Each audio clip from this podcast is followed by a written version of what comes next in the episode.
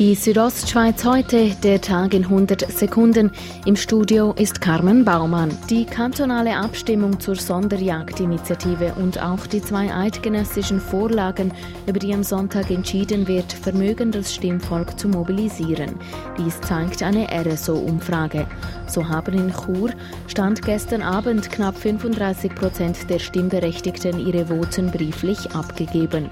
In Davos sind es 36 Prozent. Höher ist die Stimmbeteiligung in St. Moritz. Dort haben bereits 40 Prozent brieflich abgestimmt. Verletzte sich in den 1990er Jahren jährlich jeder dritte Bauarbeiter, war es im Jahr 2017 noch jeder sechste. Diese Entwicklung gehe in die richtige Richtung, sagt der Geschäftsführer des Bündner Baumeisterverbandes Andreas Felix.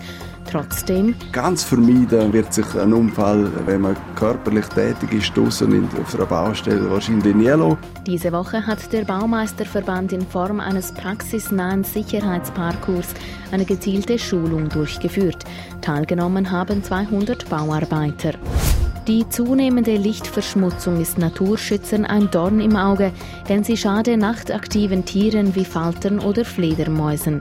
Pro Natura Wildtierbiologe Andreas Bolt ist überzeugt, da gibt es einiges anzupassen, wo man auch kann, das äh, auf ein Level reduzieren, sodass die Auswirkungen auf die Natur äh, deutlich reduziert werden. Beispielsweise könnten Schaufenster, Industriegebiete oder Straßen weniger stark oder gar nicht mehr beleuchtet werden. In den Bergen liegt für diese Jahreszeit außergewöhnlich viel Schnee. Auf 2000 Metern liegen demnach zwei bis drei Meter Schnee, wie südostschweiz.ch unter Berufung auf das SLF Davos schreibt. Normalerweise seien das eher ein bis zwei Meter zu dieser Jahreszeit, wenn nicht noch weniger.